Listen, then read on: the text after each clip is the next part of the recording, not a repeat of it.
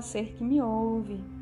Nesse episódio, vou fazer a leitura da introdução de um livro chamado Alternativas Sistêmicas, do Pablo Solon. Ele é um livro, continuação, digamos assim, que se relaciona com outro livro chamado Bem Viver, que eu conheci no mestrado e que foi revolucionário é, nessas reflexões sobre o tempo em que vivemos e novas possibilidades de construção de outros. Então, essa introdução vai mostrar para vocês um pouco do que o livro traz, e aí quem tem interesse né, pode, pode aprofundar a leitura. É, mas não só isso, né? mostra para gente aí um retrato da situação em que nos encontramos e defende as alternativas sistêmicas como possibilidade de construirmos um novo planeta, uma nova civilização, uma nova relação com Gaia. Então a introdução diz o seguinte: esse livro parte da premissa de que estamos vivendo uma crise sistêmica que só pode ser resolvida com alternativas sistêmicas. O que a humanidade enfrenta não é só uma crise ambiental, econômica, social, geopolítica, institucional e civilizatória. Essas crises são partes de um todo. É impossível resolver qualquer uma delas sem abordar conjuntamente todas as outras elas se retroalimentam. As estratégias unidimensionais não conseguirão resolver uma crise sistêmica, pelo contrário, podem agravá-la. A humanidade, desde a primeira civilização que se tem notícia há 8 mil anos, atravessou diferentes crises que também combinaram várias dessas dimensões.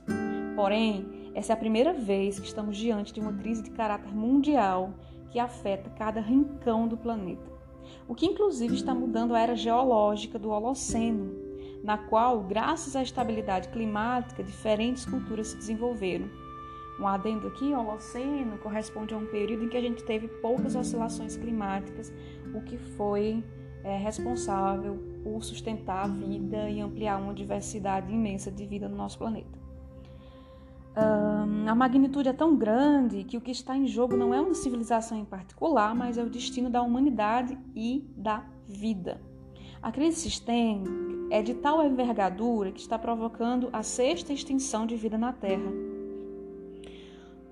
O planeta, assim como das outras vezes, continuará seu devir, que já tem mais de 4 bilhões de anos mas serão alteradas as condições ambientais que tornaram possível o surgimento de milhões de formas de vida, incluída a humana.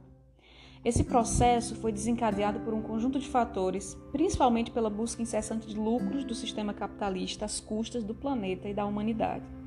Esse sistema está causando a extinção de espécies, a perda da biodiversidade, a degradação do ser humano e o esgotamento dos limites da natureza. Não se trata apenas mais uma crise cíclica do capitalismo, ao fim da qual superará a refração com cifras recordes de crescimento. Estamos falando de uma crise muito mais profunda que se estendeu a todos os aspectos de vida na Terra e que agora tem uma dinâmica própria, sem possibilidade de reversão dentro dos marcos do sistema capitalista.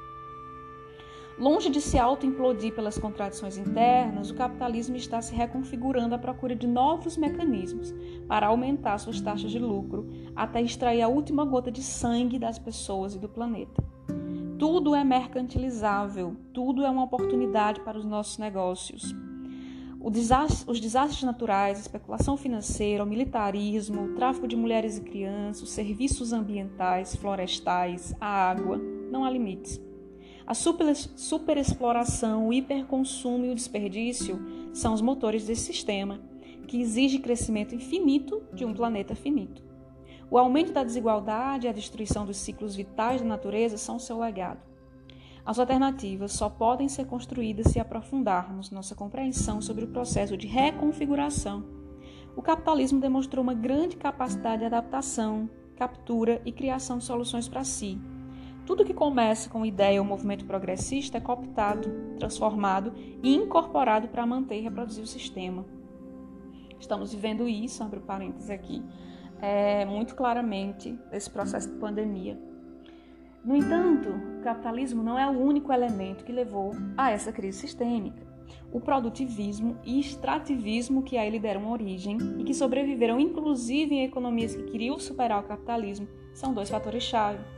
A ideia de uma sociedade florescente, baseada em contínuo crescimento econômico, levou a romper com o equilíbrio climático alcançado pela Terra há uns mil anos, aí no Holoceno.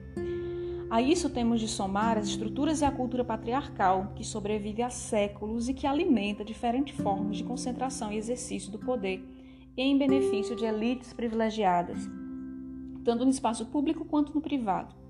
O capitalismo não criou o patriarcado, mas o acentuou de uma forma particular ao invisibilizar o trabalho reprodutivo e de cuidado que as mulheres e outros grupos humanos desenvolvem em espaços não mercantilizados. Por último, a visão antropocêntrica dominante considera o ser humano como superior, separado da natureza e acima dela. Assim como o patriarcado considera a mulher um objeto, o antropocentrismo considera que a natureza pode ser explorada e transformada em benefício humano. Essa visão de mundo que já existia em sociedades pré-capitalistas cresceu exponencialmente com a Revolução Industrial e os avanços da tecnologia. Portanto, quando falamos em construir alternativas sistêmicas, estamos nos referindo não apenas à superação do capitalismo, mas a estratégias que sejam capazes de enfrentar e superar o patriarcado, o produtivismo extrativismo e o antropocentrismo. As alternativas não surgem no vazio, emergem de lutas, experiências, iniciativas, vitórias, derrotas e do ressurgimento dos movimentos sociais e aparecem em um processo muitas vezes contraditório de análises, práticas e propostas que são validadas na realidade. Não há somente uma alternativa a muitas. Algumas vêm dos povos originários, como bem viver, outras com o decrescimento, vêm à tona em sociedades industrializadas, industrializadas perdão, que já ultrapassaram os limites do planeta. O ecofeminismo aporta a dimensão essencial para superar o patriarcado e o antropocentrismo. Os direitos da Mãe Terra buscam construir novas formas de relacionamento com a natureza. Os comuns enfatizam a autogestão das capacidades humanas.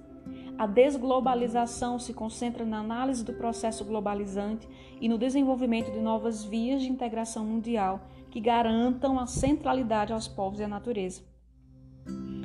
O ecossocialismo, a soberania alimentar, a economia solidária, o Ubuntu e muitas outras visões contribuem a partir de diferentes perspectivas. Todas têm pontos fortes, limitações, contradições e semelhanças. Todas são propostas em construções, peça de um quebra-cabeças, com múltiplas respostas e que se altera na medida em que se agrava a crise sistêmica. Nenhuma dessas propostas é capaz de enfrentar sozinha esta crise.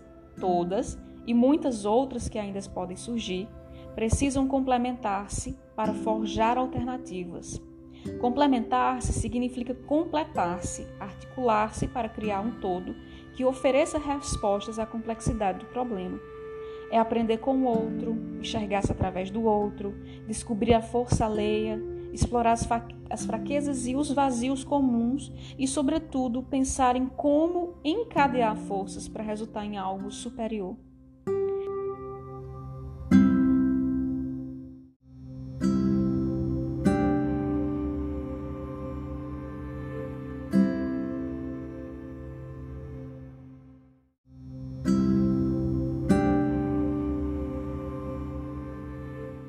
Bom, e a intenção de compartilhar com vocês a introdução dessa obra é mostrar que nós temos alimento e possibilidades para sair dessa crise que estamos vivendo.